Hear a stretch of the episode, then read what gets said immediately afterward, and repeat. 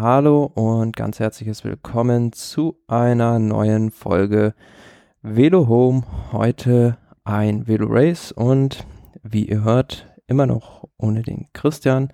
Der verweilt noch im Urlaub. Dafür heute wieder mit Thomas aus München und mit dem Chris. Hallo an den Bodensee. Ha Hallo, Grüße aus Lindau. Ja, der Christian, der hat sich seinen Urlaub sicherlich auch verdient. Wir kriegen immer mal wieder so Wasserstandsmeldungen, wo er sich rumtreibt und auch die Bilder sind ganz schön. Von daher auch Grüße an Christian. Ich glaube, die Erholung tut ihm wirklich auch ganz gut. Ja, genau. Zumal er ja wahrscheinlich dann in nächster Zeit noch genügend Podcasts aufzeichnen wird. Und ja, gut. Ähm, wir machen weiter da, wo wir im letzten Mal im Prinzip aufgehört hatten, nämlich beim Giro d'Italia. Da hatten wir ja zuletzt vor der 20. Etappe, vor der Königsetappe gesprochen. Jetzt ist das Rennen schon ein bisschen, bisschen her, dass es zu Ende gegangen ist. Am vergangenen ähm, Sonntag war es soweit, also war es eigentlich genau vor einer Woche. Am Samstag stand dann aber noch diese besagte Etappe 20 an, wo wir erwartet hatten, dass sich da noch vieles im Gesamtklassement tun, tun könnte. Ähm, es ist am Ende aber nicht zum ganz großen Umsturz gekommen. Ja, also verwunderlich. Also wir haben ja beide im Vorfeld spekuliert, äh, welche Feuerwerke da gezündet werden könnten und was da alles noch passieren mag. Und wir waren ja alle voller Vorfreude wenn man jetzt die Etappe rückblickend betrachtet, sind mir da eigentlich jetzt eher so zwei Szenen äh, im Kopf geblieben, die jetzt eigentlich mit dem eigentlichen Finale oder mit dem eigentlichen Sieger am Ende gar nichts zu tun haben. Also äh, im, im Prinzip Hammer-Etappe von der Profilierung, aber letzten Endes im Gesamtklassement wirklich viel passiert, ist jetzt eigentlich nicht.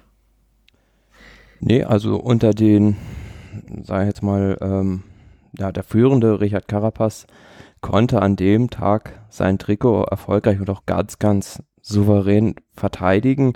Ähm, einen kleinen Umsturz in dem Sinne gab es ähm, in Sachen Podium. Mikel Landa hat sich an dem Tag ja, durch eine beherzte offensive Fahrweise und auch wieder durch eine recht clevere Taktik der Movistar-Mannschaft ähm, auf Rang 3 vorgefahren, hat Primus Roglic verdrängt, aber wenn man das Ganze mal so ein bisschen chronologisch skizziert. Also wir hatten ja auch erwartet, dass es in diesem Passo Mangen, so gut 120 Kilometer vor Ziel, vielleicht schon die entscheidenden Angriffe gibt. Es war in gewisser Weise ähm, auch die entscheidende Aktion des Rennens, nämlich als ähm, vorne eine Gruppe weg war mit ein paar Helfern von Astana, auch einem Fahrer von Bahrain Merida, hat Lopez im Passo Mangen angegriffen und als dann wirklich nur Carapaz und Landa mitfahren konnten, sprich Roglic und Nibali einen kleinen Abstand hatten, wusste man im Prinzip, dass jetzt ja Carapaz kaum noch in Gefahr zu bringen ist und wie die Kräfteverhältnisse so an dem Tag verteilt werden sein sollten. Und das lief dann ja alles wieder zusammen in der Abfahrt. Dieser Rollepass war jetzt nicht dazu geeignet, eine Differenz herzustellen. Und dann ging es im Schlussanstieg ja zu diesem Croce da Une, ähm, doch noch recht ordentlich zur Sache. Landa hatte da angegriffen und ähm, ja, Primus Roglic war dann, ja, ich will nicht sagen der Gelagmeierte, aber der Erste, der da abreißen lassen musste.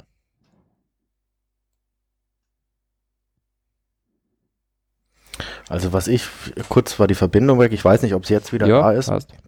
Ähm, ich habe das Rennen so verfolgt, etwa mit der Abfahrt von Pasomangan, da etwa so ein bisschen weiter unten, also fast, also quasi fast schon wieder in der Ebene waren. Ich war so ein bisschen enttäuscht, weil da hat man dann so eine Gruppe vorne gehabt, etwa so zwei Minuten Vorsprung. Da war Bilbao war da schon mit dabei beispielsweise, Capecchi war, war ist von hinten glaube ich wieder rangefahren, zusammen mit Ciccone meine ich und mit äh, Madouas.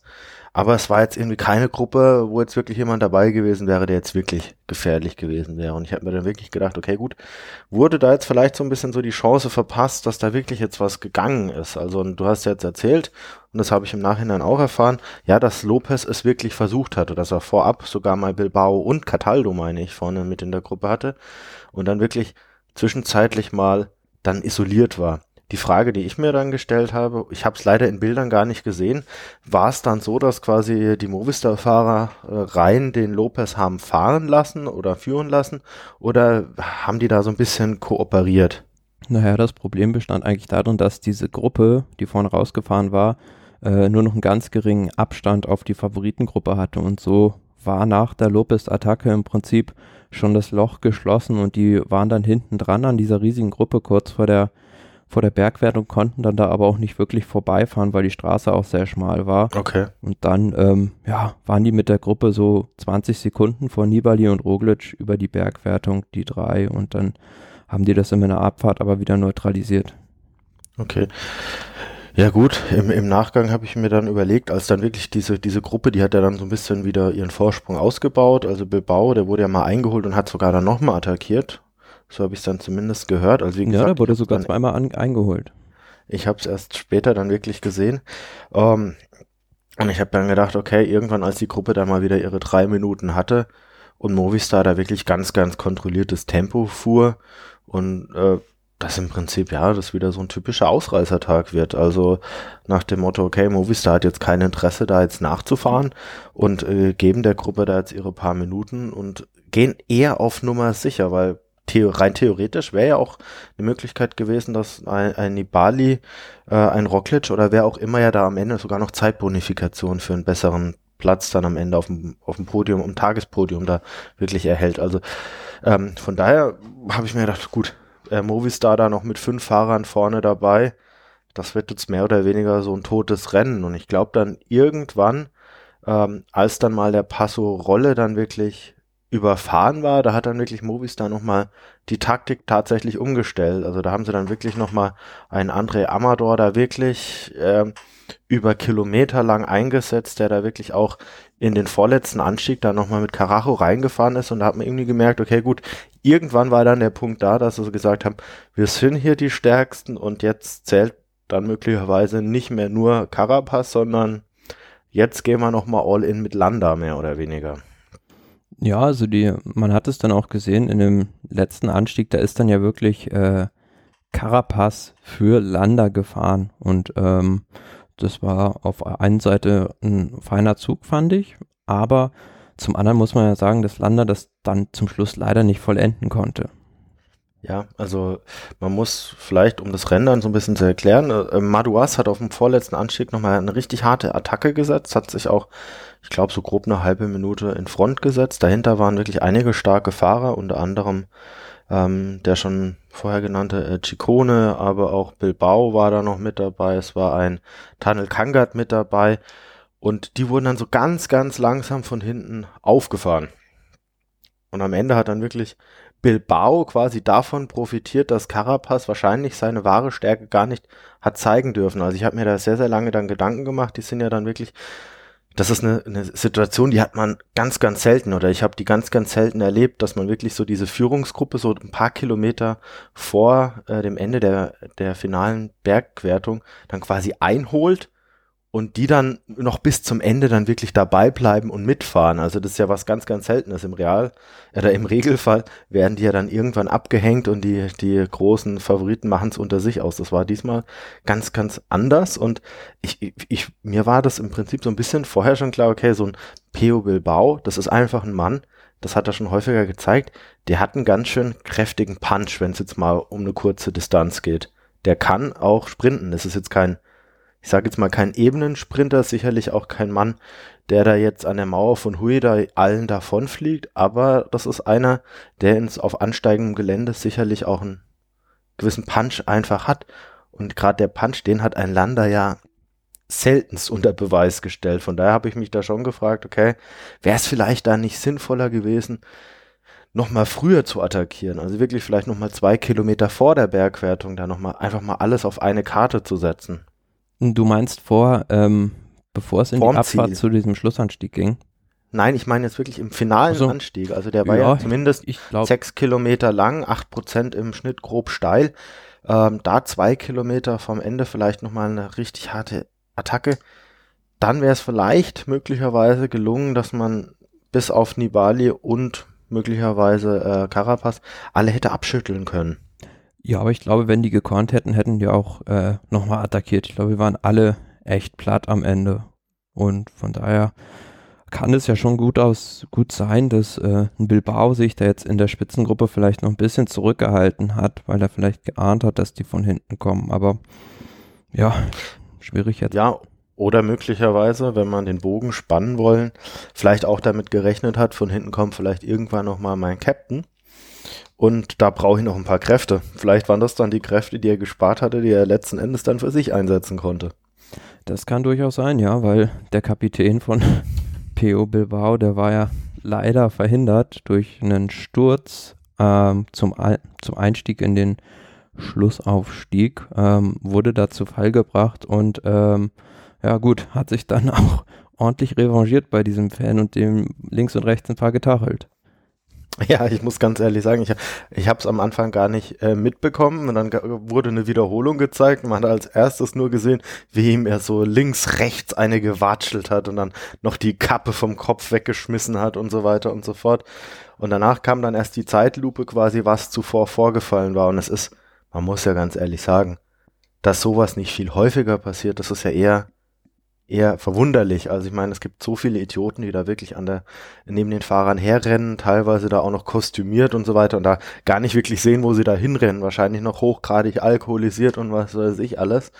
Dass es sowas nicht häufiger äh, passiert, ist eher ein Wunder, aber ähm, in, in der Situation und gerade am Ende von einer dreiwöchigen Rundfahrt, ich glaube, da ist dann einfach jeder Fahrer tatsächlich auch so blau und dann stirbt für dich selbst, ja, wenn du da dann hinfällst und du weißt, hey, heute geht's nochmal um alles, in dir dann, oder da, da wächst dann einfach so viel Frust. Ich glaube, da ist es nur nachvollziehbar, dass du da irgendein, ja, Ventil dafür brauchst. In dem Fall war es jetzt, wie soll ich sagen, rohe Gewalt. Ähm, ich ich glaube, aber bin mir sicher, der Zuschauer hat's überlebt, wird wahrscheinlich sogar im Nachgang froh sein, äh, dass er da nur ein paar gewatscht bekommen hat und sonst nicht namentlich da noch erwähnt wurde.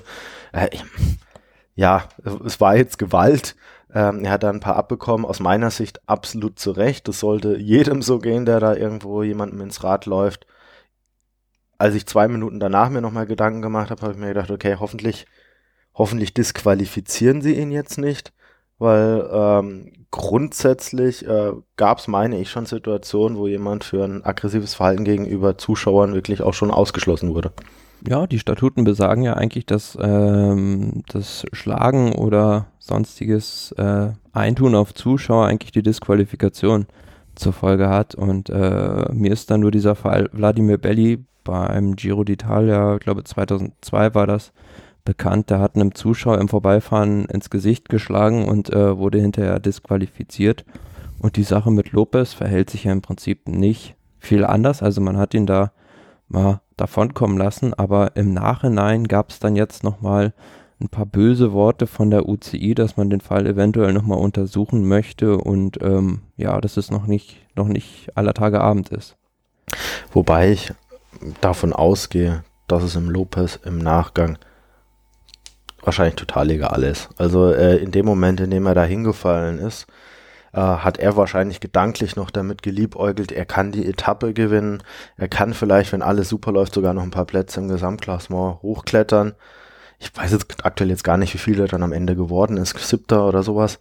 Ähm, ob er da jetzt einen siebten Platz mehr in seiner äh, Siegesliste stehen hat oder nicht. Ich glaube, das wird ihm reichlich egal sein. Ihm ging es dann beim Frust eher darum, welche potenziellen Möglichkeiten ihm dadurch einfach weggenommen wurden. Und ich glaube, und das fand ich auch gut, dass in das Urteil einfach mit eingeflossen ist, äh, welche Strafe er allein durch seinen Sturz einfach schon davon getragen hat. Das Definitiv, ja. Aber ich glaube, wenn er jetzt im Rennen ausgeschlossen wäre, äh, wenn man ihn ausgeschlossen hätte, dann wäre es natürlich, ja, für, die, für ihn enorm schade im Kampf ums weiße Trikot gewesen, weil das, ähm, um das ging es ja für ihn noch letzten Endes oder beziehungsweise vor der Etappe hat man ja noch gemutmaßt, dass er eventuell in Richtung Platz 4 oder eventuell sogar in Richtung Podium nochmal angreifen kann. Aber wie du schon sagst, er war eigentlich schon, finde ich, auch genug gestraft, alleine durch den Sturz. Und da fand ich, ja, diese Zeitstrafe für Primus Roglic dann auch doch eher noch lächerlicher. Ja, du sagst es. Also gut, grundsätzlich so eine Situation wie bei Primoz Roglic habe ich auch noch nie erlebt, muss ich ganz ehrlich sagen. Also das war ja wie so ein Staffellauf und der Primoz Roglic war der Staffelstab. Also ähm, man hat da wirklich, im, ich glaube es war, war der vorletzte Anstieg, gesehen, wie dann erst einer äh, Primoz Roglic wirklich, ich übertreibe jetzt nicht, sicherlich über 100 Meter lang den Berg hochgeschoben hat. Der ist da wirklich jetzt keine Minute lang, aber da wirklich sicherlich zehn Sekunden hat er den wirklich Vollschub da äh, in der Gruppe gehalten. Ich weiß gar nicht, ob Primus Roglic vielleicht sogar da den Anschluss schon hätte verlieren können. Möglicherweise schon. Und dann habe ich mir gedacht, gut, und jetzt hat der Kerl dann quasi äh, das die 100 Meter gemacht, hat ihn losgelassen und in, just in dem Moment übernimmt ein anderer nochmal für paar, ihn nochmal für ein paar Meter und schiebt ihn dann gerade so weiter. Jetzt ist es natürlich eine schwierige Situation. Also, ähm, wen bestrafst du jetzt? Im Prinzip müsstest du die Fans bestrafen, denen wird es aber reichlich egal sein. Jetzt, wa was machst du in so einem Fall? Klar, Roglic hat jetzt eine Zeitstrafe von 10 Sekunden bekommen, aber was hätte er in, in der Situation jetzt wirklich machen können? Hätte er dann in der Situation den Fan schlagen dürfen, schlagen müssen, in irgendeiner Art und Weise da auch aggressives Verhalten zeigen müssen, um noch mehr herauszustellen, hey, mach das jetzt gerade nicht, das will ich nicht, das ist jetzt nicht in meinem Sinne. Das ist natürlich am Ende einer dreiwöchigen Rundfahrt, wenn es dann auch ins Finale der Etappe geht, finde ich auch ein bisschen viel verlangt. Also klar, es war jetzt eine unfaire Situation, aber im Prinzip wäre für mich, wären jetzt für mich eher die Anzuklagenden die Fans, die ihn da wirklich geschoben haben und weniger Primus Roglic, weil letzten Endes denke ich nicht, dass er was dafür kann. Also pff, Nö, die einzige Möglichkeit, die er halt hätte, entweder verbal oder ja, so mit irgendeiner Geste, die irgendwie wegzuschicken, aber zumal das ja wohl auch noch Slowenen waren, aber ansonsten, ja, bin ich dabei. Also er hat nicht viele, viele Chancen, sich dem ja, zu widersetzen. Ja, vor allem, ich meine, wie gesagt, also es braucht schon mal einiges, dass jemand überhaupt jemanden mit dieser Intensität überhaupt schiebt und ob der dann überhaupt noch für Argumente zugänglich ist, weiß man ja auch nicht. Man weiß ja auch nicht, ob Primus Roglic vielleicht sogar gesagt hat, hey, stopp. Und die haben halt einfach weitergemacht. Die waren halt enthusiastisch und haben halt gedacht, hey, wir schaffen es jetzt, dass unser Mann da das Podium hält. Oder zu dem Zeitpunkt war er auch noch gar nicht auszuschließen, dass er vielleicht sogar noch ja, an den Sieg denken kann oder an Platz zwei. Ja, zumal ich dann überrascht war. Also da gab es dann ja diese Zwischenabfahrt, also zwischen diesen beiden letzten Bergen sozusagen. Und dann äh, hatte Nibali dann diese Abfahrt genutzt, hatte dann attackiert und da war ich recht überrascht, dass dann Roglic mit mal weg war. Ja, jetzt bin ich mir aber gar nicht ganz sicher. Also ich weiß, oder was hat man, was, was hat man nochmal in den Bildern gesehen? Maika hat sich versteuert auf jeden Fall. Der hatte sich versteuert, ja.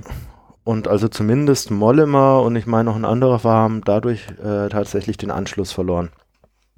Jetzt weiß ich, weiß ich jetzt nicht mehr, ob der Roglic auch dabei war, selbst wenn nicht. Ich meine, wir wissen, dass Nibali ein sehr, sehr guter Abfahrer ist. Er hat ja auch diese 20 Sekunden von Landa an der Kuppe der vorletzten Bergwertung ja auch nochmal zufahren können. Also das war sicherlich wahrscheinlich das Ausschlaggebende, warum Landa am Ende die Etappe nicht gewonnen hat, weil Nibali einfach noch mit dabei war. Ähm, wäre dann Landa vorne geblieben, möglicherweise hätte dann Nibali mit einem Carapaz im, im Windschatten auch gar nicht mehr so richtig voll Stoff gegeben. Möglicherweise, weiß ich nicht. Ähm, jo. Gut, also was soll ich sagen? Also war jetzt bei der ganzen Rundfahrt jetzt auch nicht der perfekte Abfahrer, ne? Also der hat sich ja schon mal an die Bande gelegt. Von daher, äh, Nibali ist da wahrscheinlich auch ein Stück weit stärker einzuschätzen. Ja, klar. Und also wahrscheinlich kann man es vielleicht auch so sagen, äh, wenn sie jetzt nach unten fliegen würden, dann wäre Roglic überlegen gewesen. dann hätte er auch äh, gekonnt mit den Lüften spielen können, aber äh, auf dem Rad, da hat Nibali dann auch einfach die deutlich größere Erfahrung. Klar, ja, aber war schade für Roglic an dem Tag, weil er, ja, da eigentlich Platz, Platz zwei aus, aus der Sicht verloren hat und wie du schon sagtest, eventuell noch ein bisschen mehr, aber man hat dann doch gemerkt, dass, dass es einfach nicht möglich ist, dieses Niveau, was er in der ersten Woche hatte, über drei Wochen dann auch zu halten. Ja, zumal, dass man über drei Wochen gehalten hat, also oder am Anfang gehalten hat, ähm, es hat ja viel früher angefangen. Also er war ja schon bei der Tour de Romandie in ausgezeichneter Verfassung. Also da hatte man ja schon das Gefühl, okay, wenn er diese Verfassung, also der hat ja gefühlt alles gewonnen. Der hat da 20 Mann-Sprints gewonnen, der hat Bergwertung gewonnen, Zeitfahren sowieso. Ich bin mir jetzt nicht mehr ganz sicher, aber ich glaube, er hat vier von sechs Etappen bei der Tour de Romandie gewonnen. Mhm. Und wenn man das einfach weiß und halt auch noch dazu weiß, ähm, dass er jedes einzelne Mehretappenrennen, bei dem er dieses Jahr angetreten ist, bis auf den Giro, was wir jetzt ja sagen können, gewonnen hat, dann ist das einfach auch ein Zeichen dafür, dass er einfach das ganze Jahr auch schon eine gewisse Qualität hatte. Und irgendwann muss dann zwangsläufig auch mal der Punkt kommen, wo es dann einfach genug ist. Also klar, wenn du jetzt Anfang des Jahres vielleicht bei, was soll ich jetzt sagen, bei Paris-Nizza mal ein Highlight setzt und dann zwei, drei Monate später nochmal vorne mit dabei bist, das ist jetzt was anderes. Aber auch die, die, äh, die Rennen jetzt kurz davor, Rom und die Rundfahrt, da war er einfach auch schon jeden Tag wirklich vorne mit dabei. Das ist jetzt was anderes, als, als wenn du diese sechs Tage fährst und suchst dir ein Highlight aus und fährst da dann mal vorne rein oder ob du quasi alle sechs Tage immer Vollgas gibst. Und ähm, letzten Endes haben das viele ja schon gemutmaßt, dass es hinten raus wirklich eng werden wird. Hm. Und ähm, das hat sich jetzt einfach bewahrheitet. Was ich mich. Wobei ich sage, er ist immer noch gut rausgekommen. Ja, aber was ich mich nur frage, wäre es zu viel gewesen für das Team Jumbo Wismar, eventuell noch einen George Bennett oder gar einen Steven Großweig für Groglitsch beim Giro abzustellen? Hm, Habe ich mir auch überlegt. Also, ähm, weil das Team war jetzt am Berg schon recht dünn, muss man ganz klar sagen.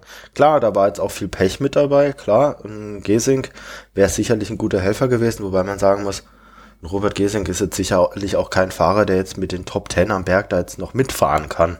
Das muss man vielleicht dazu auch sagen. Ähm, dann natürlich Laurens de Plus, sicherlich der Fahrer, der mit am meisten geschmerzt hat, weil wenn man den gesehen hat, wie er bei der Emirates Tour am Berg damit gefahren ist, war der schon richtig, richtig stark. Ja, und dann ist halt auch die Frage, wo du ja, deine Schwerpunkte ein bisschen setzt. Also Größwalk hat ja das Ziel Tour de France George Bennett nehme ich mal an auch. Also du brauchst da auch noch eine, ein gewisses Fahrerfeld und eine gewisse Stärke dann auch am Berg. Klar, wenn jetzt sagen würden, sie setzen alles auf eine, auf eine Karte, dann hätten die da jetzt alle beim Giro vereinigen können. Aber dann wären sie bei der Tour mehr oder weniger durchgefallen. Dann hätten sie wahrscheinlich einen Sprintzug für Grunewegen aufbauen genau, können. Genau, das, das hätte ich mir ja so gedacht, dass sie jetzt auch noch die Problematik haben, dass sie sowohl auf Klassement als auch auf Sprints fahren wollen bei der Tour. Ja. Gut, wenn jetzt Größwald, geht jetzt keiner von aus, die Tour gewinnt, haben sie alles richtig gemacht. Aber gehe ich jetzt erstmal nicht davon aus. Klar, also sie hätten da sicherlich noch einen Fahrer da zum Giro abstellen können. Wenn du halt weißt, du hast Gesing und hast Launce de Plus mit dabei, gehst du erstmal ähm, davon aus, es muss ja eigentlich grundsätzlich reichen, zumal Roglic jetzt äh, am Anfang des Jahres vielleicht nicht als der Top-Favorit überhaupt für den Giro angesehen wurde. Mhm. Man muss ja auch sehen, ein Egan Bernal ist kurzfristig ausgefallen. Das wäre für mich, muss ich ganz ehrlich sagen, der Top-Favorit auf den Giro-Sieg gewesen. Das ist ein Fahrer, der einfach am Berg fliegt und der auch dieses Jahr auch bei Paris-Nizza gezeigt hat, der Kerl kann auch Zeit fahren und der ist letztes Jahr als Helfer bei der Tour, glaube ich, 15. geworden und das, obwohl er nach Woche 1 schon 20 Minuten zurück war, gefühlt. Ähm, der ist ausgefallen. Bei Movistar ist Valverde ausgefallen. Ich gehe jetzt mal ganz stark davon aus, ein Valverde bei Movistar und das ganze Teamkonzept wäre sowas von in die Hose gegangen aus diversen Gründen, äh, dass da auch kein so starker Eindruck da gewesen wäre jetzt im Nachgang. Ähm, ja, im Nachgang kann man einfach vieles sagen. Also es hätte auch ganz anders kommen können. Ich, ich gebe dir recht, dass das Potenzial im Team grundsätzlich da gewesen wäre. Es jetzt aber so als grundsätzlich falsch hinzustellen, das wird für mich jetzt ein bisschen zu weit gehen. Nö, aber zumindest denke ich, hätte man da vielleicht, den, vielleicht noch ein, zwei Ränge zumindest weiter vorne landen können oder ja, auch durch diesen taktischen Fehler, den man gemacht hat, mit, äh, dass der sportliche Leiter da austreten war, als Roglic den Defekt hatte. Das, ja, das ist vielleicht noch so ein paar Dinge, die die Mannschaft jetzt aufnehmen sollte und daraus die Lehren ziehen sollte. Ja, also das, das zum einen, klar, wenn, wenn dir das halt schon mal eine halbe Minute kostet, das ist das eine. Das andere ist ja auch, lass mal Nibali bei der Etappe, bei der äh, äh, Carapaz angreift, einfach mal nachfahren. Und Roglic sitzt nur am Rad. Dann können Nibali, aber auch Roglic die Rundfahrt im letzten Zeitfahren gewinnen. Klar, ja. Also das gibt einfach, ich meine, du kannst im Prinzip jede Etappe nehmen und kannst sagen, wie hätte das vielleicht anders aussehen können. Und ich glaube auch, dass es Konstellationen hätte geben können, äh, in denen Roglic den Giro tatsächlich hätte gewinnen können. Ja, es sind am Ende so Kleinigkeiten oder Nuancen oder Momente, die dann halt auch einfach darüber entscheiden. Und für mich, ja, war eigentlich dieser Casus Knaxus, äh, diese Etappe, die du angesprochen hast, Comayeur, als Carapaz oben auf der Kuppe 40 Sekunden weg war und unten am Ende der Abfahrt nur noch 20. Und dass sie das nicht zugekriegt haben, war eigentlich ja dann die Entscheidung des Giros mehr. also weniger wir, wir haben ja schon mal drüber gesprochen. Aus Roglic-Sicht fand ich das einen intelligenten Move zum damaligen Zeitpunkt, weil er ihn gerade auf wenige Sekunden hat wegfahren lassen. Ja klar, aber Roglic es konnte ja keiner damit, oder, ja, konnte man schon mitrechnen, aber es hat keiner erwartet von den Favoriten, dass Carapaz in der dritten Woche dann auch ja, so stark fährt. Ja, grundsätzlich, also die Leistung von Carapaz ist, glaube ich, auch wenn es viele Fahrer gab, die mich überrascht hatten, außer Maduas beispielsweise ein Fahrer, ähm, der oft vorne mit dabei war, Hugh Carthy, der hinten raus richtig stark war. Es gab viele Fahrer, für, ähm, oder deren Leistung ich ein Stück weit überraschend fand, aber Carapaz fand ich, hat doch nochmal den signifikantesten Sprung gemacht, weil ich auch der Meinung bin, er hat nicht bei jeder Etappe alles gezeigt, was er hätte zeigen können. Also beispielsweise bei der 20. Etappe. Er hätte vielleicht sogar, wenn es jetzt nicht Richtung, äh, Richtung Landa gelaufen wäre, vielleicht sogar selbst nochmal eine Attacke setzen können. Er hätte vielleicht auch auf der einen oder anderen Etappe, wo er sich dafür entschieden hat, ja, im Feld zu bleiben, vielleicht auch nochmal attackieren können. Klar, er hatte auch Glück. Die Etappe, die er da früh gewonnen hat, als es diesen großen Sturz gab, das waren auch 50 Sekunden mit inklusive Zeitgutschrift, die er da halt einfach mal wieder gut gemacht hat. Ja, aber ich finde so. Spielt alles mit rein. So auf der ein, ein, anderen Seite ist es dann auch sehr clever gemacht, dass er nicht jeden Tag voll gefahren ist, wo, weil wozu das führt, haben wir letztes Jahr bei Simon Yates gesehen. Ja. Und besagt, dass Simon Yates hat es dieses Jahr aber nicht wirklich cleverer gemacht.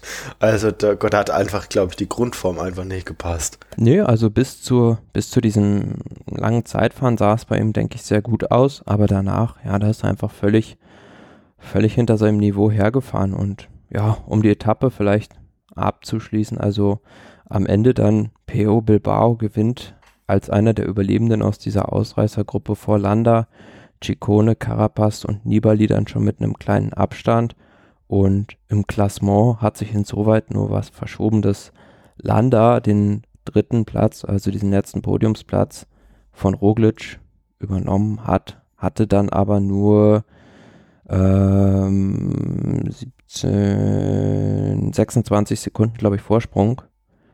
Ähm, ja, und das war halt dann für das letzte Zeitfahren, was dann am nächsten Tag kam, einfach zu wenig.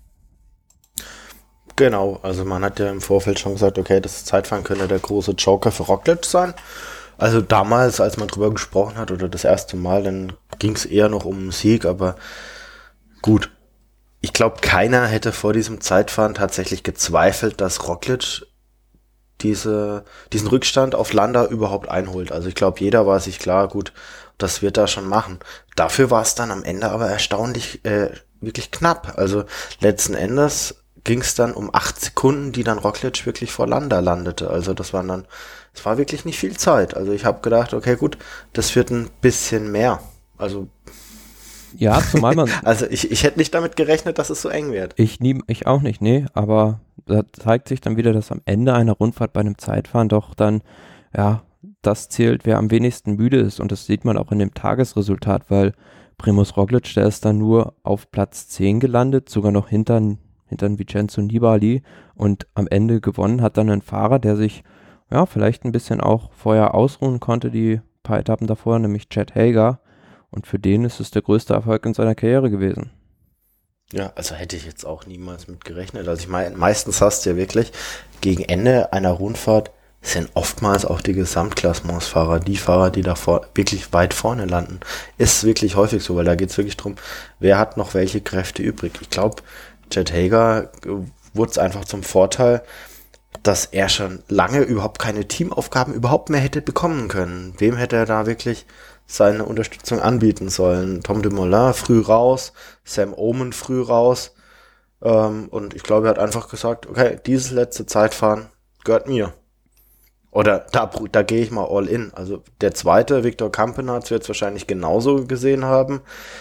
wäre im Vorfeld mein Favorit gewesen, zumindest nach dem ähm, zweiten längeren Zeitfahren, also wo er wirklich einen sehr, sehr starken Eindruck hinterlassen hat.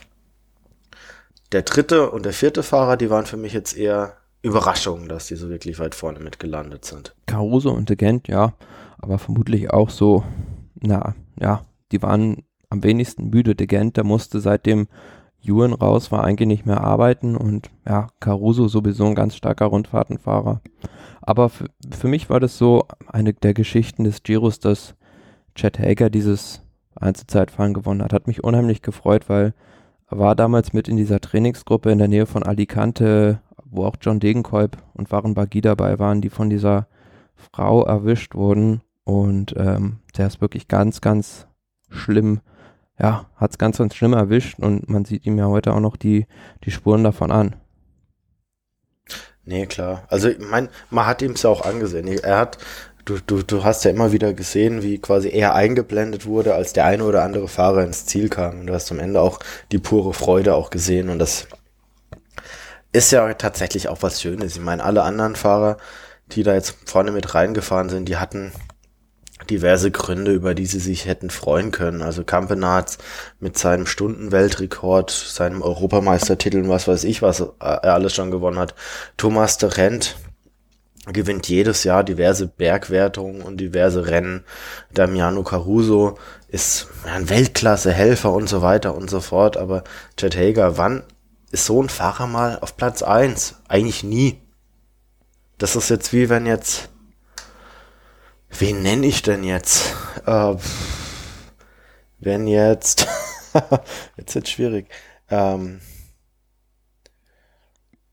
so ein Schillinger plötzlich eine Tour de France-Etappe gewinnt. Ja, oder nimm das Beispiel vom Giro jetzt, als Cesare Benedetti die Etappe gewonnen hat. Gen genau, also gleiche, gleiche, gleiches Niveau. Oder auch Geschke damals bei der Tour. Das sind dann halt einfach so, also das sind einfach die Leute, mit denen freut man sich, weil man wirklich auch merkt, okay, da ist es jetzt nicht nur Business as usual, dass du halt einfach eine Etappe gewinnst, wie es jetzt vielleicht bei einem Viviani gewesen wäre oder bei anderen Topfahrern, sondern merkst du, da ist wirklich so ein Sieg auch noch wahnsinnig viel wert. Also für mich sowieso der emotionalste Sieg oder der, den emotionalsten Sieger, den ich je gesehen habe, das war wirklich Simon Geschke da 2000 15 in Pralup oder 2016, ich weiß es jetzt gar nicht mehr genau, war glaube ich 15. Mhm. Da hast du halt wirklich die pure Freude gesehen und sowas bei ihm auch und das ist einfach was Tolles, weißt du, da, im Prinzip die, die fahren seit, seit sie 12 sind oder 15 da halt wirklich mehr oder weniger in verschiedensten Klassen professionell Rad und kriegen, dann kriegen sie mit 30 irgendwie so die Bestätigung, dass es sich alles gelohnt hat. Und das ist halt einfach wahnsinnig viel wert. Ja, definitiv. Also das, das sind so Tage, wo auch ja, die eigentlichen Helfer mal ganz vorne im Rampenlicht stehen und vielleicht dann am Ende, ja, in Anführungsschlusszeichen noch ein versöhnlicher Abschluss vom Giro für das Team Sunweb, die Herr Tom Dumoulin schon sehr, sehr früh verloren haben, aber in der Gesamtwertung dann am Ende, ja, einige Verschiebungen noch unter den Top 10. Also wie du schon gesagt hast, Primus Roglic erobert den dritten Platz um acht Sekunden von Landa zurück und Landa schrammt mal wieder ja, knapp an einem Podium vorbei und Platz 6 an dem Tag auch noch übernommen von Rafael Maika, der ein gutes Zeitfahren äh, gefahren hat von Miguel Angel Lopez. Jupp, wobei man echt sagen muss, so ein Maika irgendwie so gefühlt immer mal mit dabei, dann mal wieder wieder mal außen vor, irgendwie nicht so, nicht Fisch, nicht Fleisch. Also. Ja, wir haben es beim letzten Mal gesagt, die Ruhetage sind so sein Wunderpunkt. Das war auch bei dem Giro wieder so, dass er auf dieser Mortirolo-Etappe viel Zeit verloren hat. Ja, und dann ähm, abschließend noch die anderen Klassements, also die Punktewertung. Pascal Ackermann hat es durchgebracht, er hat es auch über diese ganz, ganz schweren Berge geschafft. Am Ende 13 Punkte Vorsprung vor Arno Demar ja. Und er hat recht behalten. Arno, warum sprintest du überhaupt mit? Du hast eh keine Chance. ja.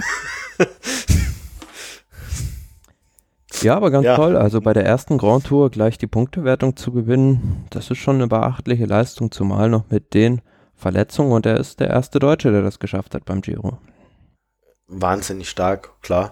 Wenn man, okay, eigentlich möchte ich es gar nicht sagen, aber gut, im Prinzip am Ende einziger Gegner an Odemar und danach kommen Damiano Cima, Fausto Masnada und Richard Carapaz und dass die Plätze drei bis fünf belegen und quasi da dann noch die next, nächsten Verfolger sind, hätte man jetzt auch nicht erwartet. Also ähm, grundsätzlich vielleicht auch nicht das aller, allerstärkste Sprinterfeld, wobei man natürlich sagen muss, es sind auch der eine oder andere Sprinter oder der eine oder andere Sprinter ist vorab ausgestiegen. Ja, selbst wenn die, wenn die jetzt dabei geblieben wären, die hatten ja schon vor den Bergen so einen großen Rückstand, dass es ganz, ganz schwierig gewesen wäre für einen Viviani oder für einen Gaviria oder für einen Ewan Ackermann noch abzufangen.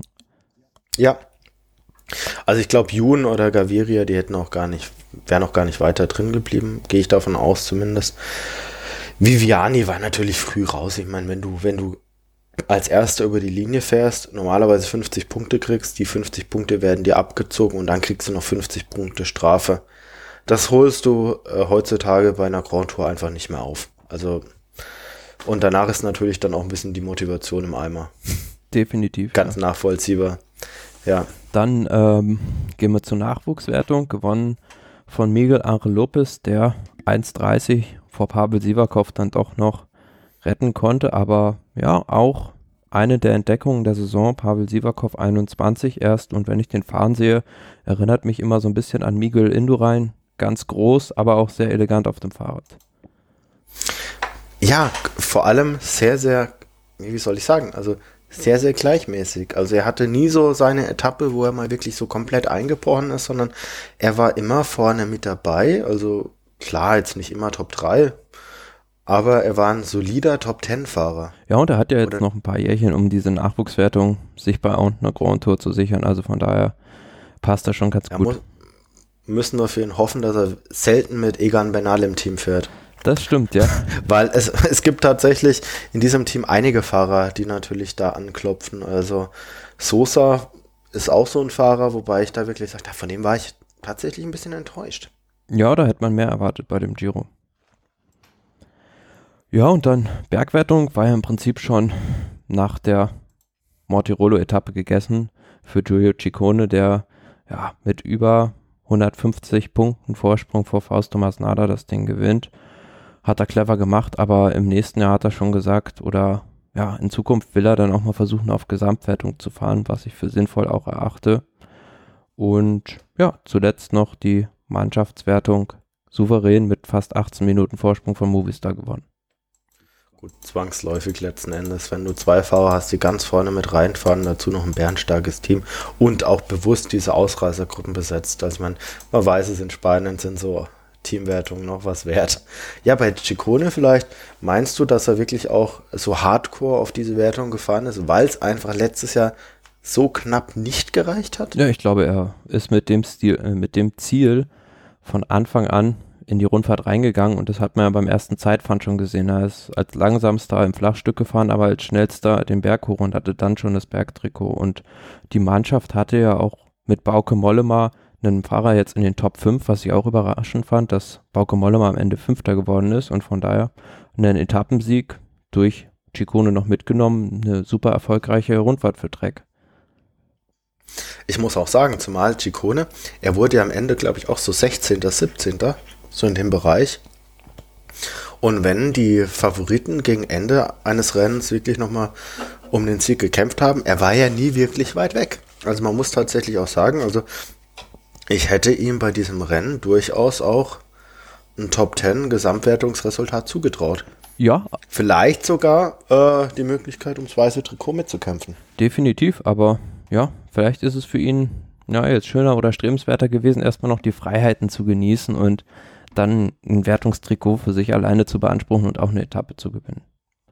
Ja, also ich habe mich auch, muss ich sagen, oft genug einfach, weil ich ja parallel noch ein Tippspiel gespielt habe, einfach über die Situation bei, bei Trek so ein bisschen geärgert, weil ich manchmal so das Gefühl hatte, Ciccone ist sogar der Stärkere als Mollema.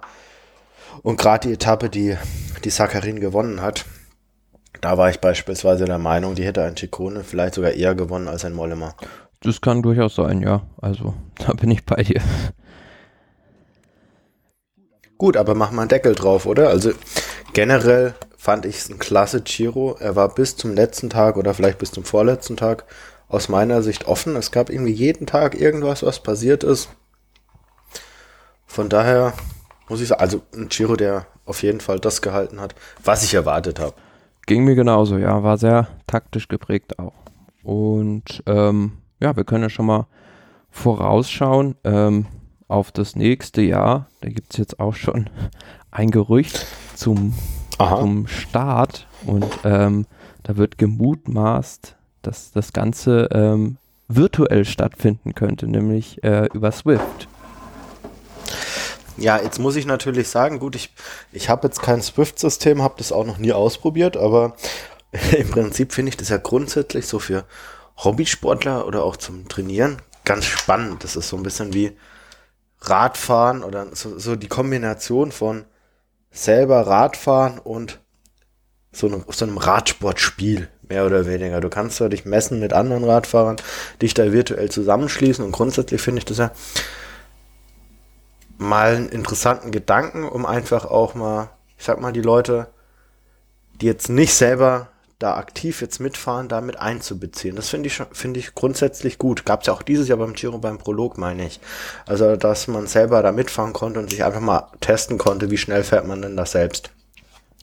Jetzt, wenn das jetzt wirklich in die Richtung ginge, dass dann selbst die Profis quasi auf der Rolle quasi das ähm, Rennen fahren und dann deren Zeit wirklich gewertet würde, fände ich es äußerst bedenklich, weil, weil ich meine, dass das Fahren auf der Straße nie hundertprozentig vergleichbar ist. Nee, klar, die fehlen, fehlen ja komplett die äußeren Einflüsse, also das Wetter, der Wind, äh, dass du auch mal irgendwo Trinkflaschen holen musst oder ja, auch einfach so Hindernisse auf der Straße, dass du dich in einem Feld bewegen musst, das fällt ja alles komplett weg. Also von daher ist es. Allein, allein die Steuerung. Also ich meine, wie oft kommt es vor, dass sich jemand in der Kurve versteuert? Das wird bei Swift jetzt sicherlich nicht passieren, dass jetzt wirklich jemand groß äh, mal in die Bande knallt oder was passiert denn dann? Also ist es dann so, wenn du quasi dich versteuerst und dein Fahrer fällt virtuell hin, du bist ja trotzdem unverletzt, was ja grundsätzlich erstmal gut ist. Klar. Aber es verfälscht natürlich das Ergebnis letzten Endes. So ist es ja. Da frage ich mich dann auch, wie da irgendwie die Grenzen gezogen werden oder wie sowas, wie sowas gewertet wird. Aber gut, jetzt ironischerweise könnte man dann sagen, es spart natürlich viele Kosten, weil du musst keinen Hubschrauber für die Übertragung fliegen lassen und diese ganze Übertragungstechnik fällt weg. Es, es, es geht sogar noch weiter. Also du schaffst natürlich Idealbedingungen für jedermann. Also im Prinzip ist es halt so, aktuell, wir haben es ja erlebt, zweites Zeitfahren, Regen. Bei dem, beim einen im einen Streckenteil, beim anderen im anderen Streckenteil, bei mein, manchem gar nicht, beim anderen durchgängig. Sowas kannst du natürlich komplett ausschließen. Also es ist schon ein Stück weit ver vergleichbarer, wenn man es jetzt rein auf Wattzahlen runterbricht. Aber das ist für mich so ein Stück weit zu einfach, weil beispielsweise, wie, wie, läuft das? Also gut, ich bin da zu wenig Experte, aber neigt sich dann auch wirklich ähm, de, deine Rolle, dass du quasi auch wirklich die, die Steigungsprozente da wirklich, wirklich ernsthaft simuliert bekommst? Oder ist es dann eher so, dass du halt einfach dann stärker treten musst, um halt quasi wirklich bergauf zu kommen. Also ich, ich kann mir nicht vorstellen, dass das tatsächlich äh, praktikabel ist oder dass es wirklich sinnvoll ist. Praktikabel denke ich vielleicht schon, aber es äh, nimmt ja den Radsport ähm, alle seiner Faszination, also die Landschaften und ähm, alles, was dazu gehört, die vielleicht auch irgendwo die, die Gefahrensituation, das Radfahren können und alles, was wir gerade aufgeführt haben. Von daher ist es, denke ich, doch irgendwo an einem, ja, ich will nicht sagen eine andere Sportart, aber im Rahmen einer anderen Veranstaltung anzusiedeln. Es ist E-Sports. Es ist wie, ähm, also man, ich finde es gut, wenn es das parallel gibt. Beispielsweise wie beim Fußball, da gibt es E-Sports und dann gibt es dann halt den Verein Schalke beispielsweise, die haben dann halt noch ein paar Spieler, die halt auf FIFA halt, keine Ahnung, ihre Jugend verbracht haben und deshalb halt da mega gut sind und die werden dann eingekauft, kriegen ein gewisses Gehalt und gut ist. Passt schon. Aber im Prinzip nimmst du dem Fan halt einfach ganz, ganz viel, weil die Fans kommen an die Strecke und feuern dich an und allein so dieses Gefühl, wenn du halt fährst und dann feuern dich Leute an, das gibt dir nochmal verdammt viel. Also Nibali hat ja gesagt, er, er wollte unbedingt zum Giro zurückkommen, wegen der Tifosi, also wegen der Fans und so weiter, die ihn nach vorne pushen. Und wenn das irgendwann mal weg ist, also quasi der Radsport äh, so ein bisschen den Kontakt zu den Fans verliert, dann verliert er, glaube ich, mit das Wichtigste, was er hat. Klar, und da kann ja jetzt dann auch der Mauro Venni hier, äh, wie er es gesagt hat, äh, sagen, ähm, man möchte ein jüngeres Publikum ansprechen, aber ich glaube auch nicht, dass da die Mehrheit sagt, wir wollen jetzt uns da ein Rollentrainerrennen angucken. Ich meine, im Prinzip ist es ja so, kann man, vielleicht ist es ein bisschen albern, aber so wie wenn du an die Nordsee fährst und musst da Ravioli essen und kriegst kein Matjesbrötchen. ja, guter Vergleich. also, nee, es ist halt schwierig, aber ich bin kein Fan davon, um es abzukürzen. Nee, also ich stelle mir das also, eher so vor, dass äh, der Herr Venje das in dem Zusammenhang gesagt hat, dass ähm, Swift ja, glaube ich, eine Kooperation mit der RCS auch hat und ähm, ja, dass er halt einfach das ein bisschen promoten wollte. Also was ich gut finde, muss ich sagen, als Angebot, lasst doch jeden, der Swift benutzt, diese Strecke abfahren. Lasst die virtuell erstellen und jeder kann sich mit den Profis messen. Und dann gibt's vielleicht dann noch eine extra Wertung, beste Swift-Fahrer und keine Ahnung, dann äh, darf vielleicht, fände ich auch cool beispielsweise, der beste Swift-Fahrer des Tages oder der Etappe darf jeden Tag aufs Podest. Gar kein Stress, ist doch eine coole Aktion. Mit Sicherheit, ja. Die, und vielleicht. Die Leute sollen mitmachen, aber, aber die Vermischung fände ich schwierig. Vielleicht dann sogar die Möglichkeit, dem Sieger des Swift Giros dann im nächsten Jahr bei den Profis mal antreten zu lassen. Ja, sowas gibt's doch in der Art, glaube ich, beim Frauenradsport. Dass du, ähm, wenn du bei Swift gut bist, dass du da, ich weiß gar nicht, ob es beim Team Sunweb ist oder bei irgendeinem anderen Team, dass du da im Frauenteam sogar ähm, einen Startplatz bekommst. Ich meine, ich hätte sowas mal mitbekommen. Also, dass du da wirklich dir einen Teamplatz durch Swift-Aktivität ja, ich meine auch mal sowas erarbeiten oder erkämpfen kannst. Ja, fände ich jetzt auch nicht verwerflich. Nö, aber ja, da sieht man dann immer, ob die Leute es dann wirklich zum, zum Profi schaffen. Ja, ja gut, so viel dann ähm, zum Giro. Gab jetzt auch noch ein paar andere Rennen. Ähm, beispielsweise unser geliebtes Rund um Köln, das ähm, am letzten Sonntag stattfand. Und ähm, es ist momentan, finde ich, in der öffentlichen Wahrnehmung nicht mehr so prominent, wie es mal war. Vielleicht dadurch bedingt auch, dass es jetzt nur noch ein 1.1 Rennen ist, also nicht in der World Tour ist. Aber trotzdem für die deutschen Fahrer natürlich immer noch ein Rennen äh, mit enorm hohem Prestige und vor allem für Nils Pollitt, der jetzt da nach seiner Klassiker-Kampagne wieder ja, so richtig durchstarten wollte, ähm, ist es eine Sache, die er unbedingt gewinnen wollte, aber leider nicht geschafft hat am Ende, ist Vierter geworden. Grundsätzlich rund um Köln. Ich finde es ein ganz wichtiges Rennen, weil es wirklich ein Rennen ist, das es seit ewigen Zeiten gibt. Und ich finde gerade, wir in Deutschland müssen froh sein, über jedes Rennen, das sich wirklich etabliert hat und über die ganzen Jahre wirklich aufrechterhalten wurde. Und rund um Köln ist er durch schwierige Zeiten gegangen. Also mit diesen ganzen, mit dem Amateurstatus beispielsweise, mit der Abstufung der Wertigkeit und so weiter. Von daher freut es mich schon, dass es das Rennen noch gibt. Was mir allerdings dieses Jahr aufgefallen ist, dass es quasi fast komplett an mir vorbeigegangen ist. Früher gab es ja diesen diesen ähm, festen Zeitpunkt. Ich glaube, das war damals der Ostermontag, mhm. wenn ich mich nicht täusche, oder? Oder liege ich daneben? Ähm, und ähm, da, da hattest du halt quasi so deinen festen Fixpunkt. Das war jedes Jahr quasi am gleichen Montag und da hast du geguckt. Dieses Jahr ist es mir wirklich das, vielleicht das erste oder zweite Mal passiert, dass ich im Internet unterwegs war und dann pl plötzlich festgestellt habe, oh, heute ist rund um Köln. Also das war wirklich gar nicht so der Fokus drauf lag und ich habe dann mal wirklich geguckt, so einen Ticker so ein bisschen mitverfolgt und bin dann eingestiegen in einer Phase zehn Mann vorne, drei Bohrer Hans Grohe Fahrer. Christoph Pfingsten, Christoph Schillinger, heißt Christoph mhm. oder Schillinger? Nee, Andreas Schillinger. Und äh, Andreas, sorry. Äh, und dann noch äh, Sam Bennett und ich habe mir gedacht, ja gut. Drei von zehn Fahrern von Bora, ah, das läuft jetzt. Sam Bennett wahrscheinlich dann noch sogar der Top-Favorit und habe dann das noch so zehn Kilometer verfolgt.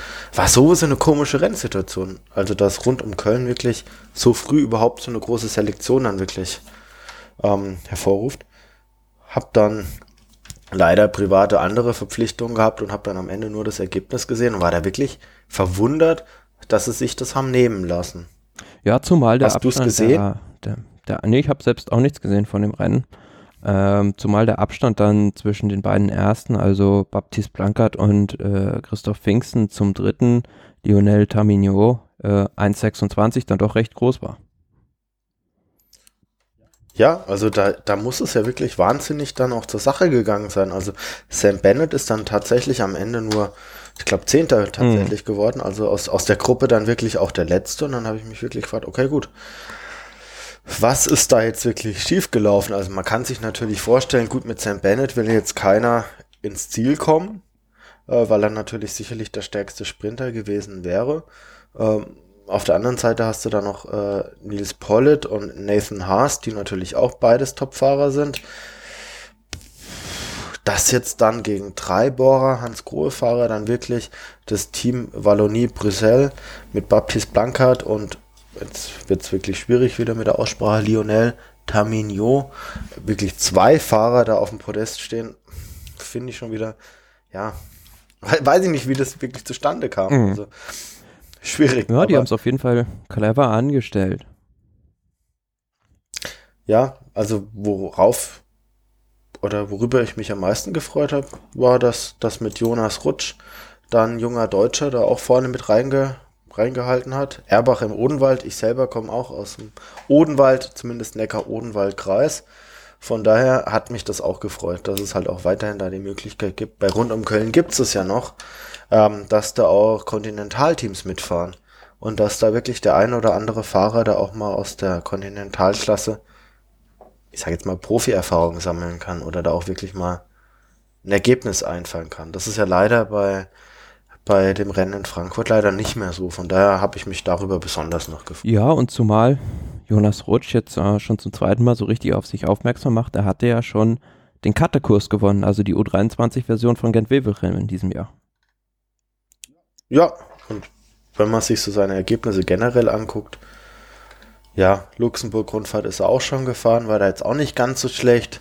Von daher 21 Jahre, recht groß, groß gewachsen, wird sicherlich nicht die Tour de France gewinnen, aber. Ein Mann für ja, die Klassiker. War, ja, warum nicht? Also, äh, Nils Pollitt ist ja auch recht groß gewachsen und hat dieses Jahr wirklich überzeugt auf ganzer Linie. Von daher ja, vielleicht neues Talent. Wobei, gut, darf man jetzt auch nicht überhöhen. Ist jetzt mal rund um Köln und äh, da sind sicherlich noch eine, einige Schritte zu gehen. Ja, aber ich bin gespannt. Mit Sicherheit auch ein Fahrer, den die deutschen Mannschaften, jetzt Borans Grohe beispielsweise, auf dem Zettel haben. Vertrag läuft jetzt noch dieses Jahr und äh, könnte mir gut vorstellen, dass er im nächsten Jahr da bei einem größeren Team fährt.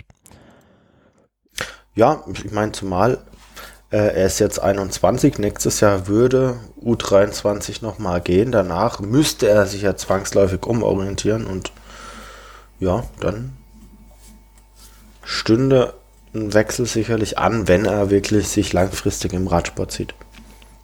Sind wir gespannt, wie es mit ihm weitergeht. Ähm, schließ mal rund um Köln ab. Äh, haben wir jetzt, glaube ich, denke ich, alles zugesagt und ähm, kommen wir zum nächsten großen Rennen, das ähm, heute losgegangen ist, nämlich das Kriterium du Dauphiné, traditionell die schwierigste oder der größte Härtetest vor dem Start der Tour de France, ging heute los mit einer recht welligen Etappe und ähm, ja, es war so ein bisschen, fand ich am Ende überraschend, wie klein dann doch die Gruppe war, die da noch ankam. Jo, ich muss sagen, ich habe es gar nicht wirklich selber gesehen. Ich kenne nur das Ergebnis, habe mir das Profil aber vorher angeschaut. Und ja, gut, waren schon einige Höhenmeter dabei. Und wenn man jetzt mal die Kategorie der Bergwertung sich anschaut, 1, 4, 3, 2, 2, da ist, stand schon einiges wirklich auf der, auf der Tagesordnung, wenn man überlegt, dass es nur 142 Kilometer lang war von Aureliac nach Jusac. Von daher war vielleicht auch nicht jeder wirklich schon bereit, jetzt am Anfang der Rundfahrt wirklich alles zu geben und ja, am Ende hat jetzt einer gewonnen mit Boasson Hagen, der in den letzten Jahren so bei den Sprints nicht mehr ganz vorne mit dabei war. Nee, also am Anfang der Saison hat er ja dieses Zeitfahren bei der Valencia-Rundfahrt gewonnen und da dachte man ja. in Richtung Klassiker, na, vielleicht ist es jetzt dieses Jahr an der Zeit, dass er dann doch mal ein Monument vielleicht sogar gewinnen kann, war da aber auch nicht in der Lage, ganz vorne mit reinzufahren und jetzt ja, in Richtung Tour de France bewegt er sich da wieder in Richtung Topform zu und vor allem für die Mannschaft Dimension Data war das jetzt eine Erlösung. Glaube ich. Also bis jetzt, was ist da wirklich zusammengelaufen? Also es war ja quasi nichts. Also wenn man sich das auch überlegt, beim Giro, da kam ja wirklich gar nichts. Also sie haben es in den Sprints versucht, mit Nizzolo, mit, mit, äh, wie ist er, mit Gibbons. Äh, Rancho war mit dabei. Sie haben es versucht in den Bergen. Sie kamen gefühlt in keine Gruppe rein. Also Ben O'Connor ist mit dem Ziel gestartet, in die Top 10 reinzufahren. Hat nicht geklappt. Also im Prinzip ist bis jetzt fast alles schief gelaufen, was schief gehen konnte. Definitiv, ja. Und ich habe jetzt gerade mal geguckt. Also es war jetzt nach dem Sieg von Boasson Hagen äh, bei der dieses besagte Zeitfahren Valencia-Rundfahrt, dann Etappensieg von Nizzolo Oman-Rundfahrt und noch ein Etappensieg von Boasson Hagen bei der Norwegen-Rundfahrt erst ja, der vierte Saisonsieg für die Mannschaft. Ja, ist quasi nichts. Also wenn man sich überlegt, dass die König Quickstep bis jetzt abgeliefert hat und andere Mannschaften, ist halt einfach ja, sehr, sehr dürftig, zumal man halt auch sagen muss, ich glaube, das Team ist jetzt, wenn man auch mal an die Präsenz von Mark Cavendish denkt, jetzt so im Unterhalt, im Unterhalt gar nicht so billig. Also ich, ich kann mir schon durchaus vorstellen, dass da der Sponsor auch wirklich ja, einiges zahlt für die Anwesenheit der Stars und ja, so das Geld oder, oder, sagen wir mal die Erfolge, die da im Gegenzug rumkamen, waren jetzt eher dürftig. Von daher hat es mich aber gefreut, weil ich grundsätzlich, was das Fahrerpotenzial von Borsten Hagen angeht, ich bin großer Fan grundsätzlich von ihm. Die Spannbreite, in der er bereits erfolgreich war, ist einfach verdammt hoch. Wenn man jetzt allerdings betrachtet, gegen wen er den Sprint letzten Endes gewonnen hat, also dass da quasi der zweite Mann Philipp Gilbert war, der dritte Wout van Art, der vierte, haben wir vorhin schon erwähnt, Nils Pollitt, der fünfte dann Gregor Mühlberger, gut, der sechste dann noch Sonny Colbrelli, aber dann ging es quasi von, da waren es teilweise gar keine Sprinter mehr, der elfte Emanuel Buchmann, der weiß Gott jetzt sicherlich kein Sprintgott ja, ist. Ja, ich hatte, ich hatte mich so ein bisschen ähm, erinnert geführt, ich hatte ein kleines Déjà-vu, an den Zweiersprint von Pollitt und Gilbert auf der Radrennbahn in Roubaix, weil ähnlich sah das am Anfang auch aus. Also ähm, Alaphilippe hatte Gilbert den Sprint angefahren und Nils Pollitt kam dann vorbeigestochen, hat aber am Ende für ihn leider nicht gereicht, weil es dann auch ein bisschen technisch war und zu technisch will ich sagen und ähm, Boasson Hagen, klar, ist aus seiner Gruppe einfach der schnellste. Ja, von daher hat es hat schon gepasst, also war glaube ich ein guter Einstand. Ja. Dass Colbrelli da jetzt nur Sechster wurde, war aus meiner Sicht jetzt so zumindest vom Ergebnis ein bisschen verwunderlich, weil der vom reinen Sprint her sicherlich so etwa Kategorie Borsenhagen-Niveau auf jeden Fall hat. Ja, er wurde im, im Sprint von Alaphilippe da ziemlich behindert, ähm, was ich auch grenzwertig fand, aber gut, er wurde da jetzt nicht irgendwie distanziert dafür. Hm, daran lag es hauptsächlich. Okay. Erfolgreiches äh, oder ja, bemerkenswert gutes Resultat haben auch noch Jonas Koch und Florian Stork abgeliefert, die vorne in dieser Favoritengruppe mit dabei waren. Auf jeden Fall. Also muss man sagen, Jonas Koch, der ja erst ähm, quasi in der allerletzten Sekunde noch auf den World Tour Zug von vom Team CCC aufgesprungen ist, ganz stark. Ich habe auch tatsächlich bei beim Rennen in Frankfurt schon einiges erwartet. Da hätte ich mir durchaus eine Top 10 Platzierung oder wäre zumindest im Bereich des Möglichen gewesen, aus meiner Sicht.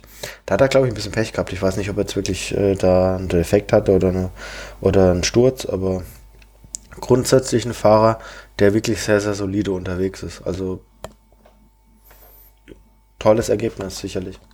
Ja, perspektivisch gesehen sicherlich noch gute, gute Perspektiven, also ja, für die Zukunft. Und ähm, ja, schauen wir mal. Also, was erwartet uns jetzt noch in den nächsten Tagen? Ist eigentlich für alle was dabei bei diesem Kriterium du Dauphiné. Es gibt ein Einzelzeitfahren, ich glaube noch so zwei Etappen, die auch was für die Sprinter sind, Mittelgebirge und zum Schluss dann auch noch ähm, ja, ordentlich Berge. wer ist denn dein Favorit? Wenn er gewinnen will, Froome. Du meinst, wenn er das Kritik. Wenn er die Form hat und gewinnen will, dann wird es wahrscheinlich Froome werden. Also es gibt einfach verdammt viele Etappen, die man gut kontrollieren kann und wo er recht gute Chancen hat, Zeit gut zu machen oder auch Zeit rauszufahren. Also meines Zeitfahren ist nahezu auf ihn zugeschnitten, 26 Kilometer, am Anfang 300 Höhenmeter, insgesamt 26 Kilometer lang. Ähm, die sechste Etappe ist es, glaube ich, nach Saint-Michel-du-Maurienne. Da wird er sicherlich auch mit dabei bleiben. Und ja, ich glaube, die Etappe, auf der es tatsächlich entschieden wird, wird die siebte sein. Nach, jetzt muss ich meinen Kopf drehen, weil es auf dem Kopf steht, Le Zé, Lo Pipé, Monté de Pipé. oh Gott. Nee, ich glaube einfach von der Besetzung her, dass das Team äh, Ineos, früher Sky, einfach gut genug besetzt ist, um ihn in eine entsprechende Position einfach zu bringen. Ja, aber ich glaube eher so bei Froome, der legt den Fokus noch mehr auf die Tour und das letzte, die letzte einwöchige Rundfahrt, die er gewonnen hat, war, meine ich, auch das Kriterium Le Dauphiné 2016. Also ist jetzt schon ein bisschen her und kann mir gut vorstellen, dass er mit dem Formaufbau jetzt noch nicht ganz so weit ist, dass er da ganz vorne mit rumkurven kann. Ich sehe, ja, eher vielleicht wieder Richie Port bei so einer einwöchigen Rundfahrt vorne. Durchaus auch möglich, klar. Sehr gespannt, sehr gespannt bin ich jetzt auf Nairo Quintana, der jetzt in diesem Jahr mal einen anderen Weg wählt und äh, die Dauphiné fährt, anstatt nur der irgendwie Okzitanien-Rundfahrt. Ja, und das ist für ihn jetzt der erste Einsatz nach eigentlich über zwei Monaten. Ja, und aber Quintana hat damals 2012 hat er ganz Team Sky vernascht.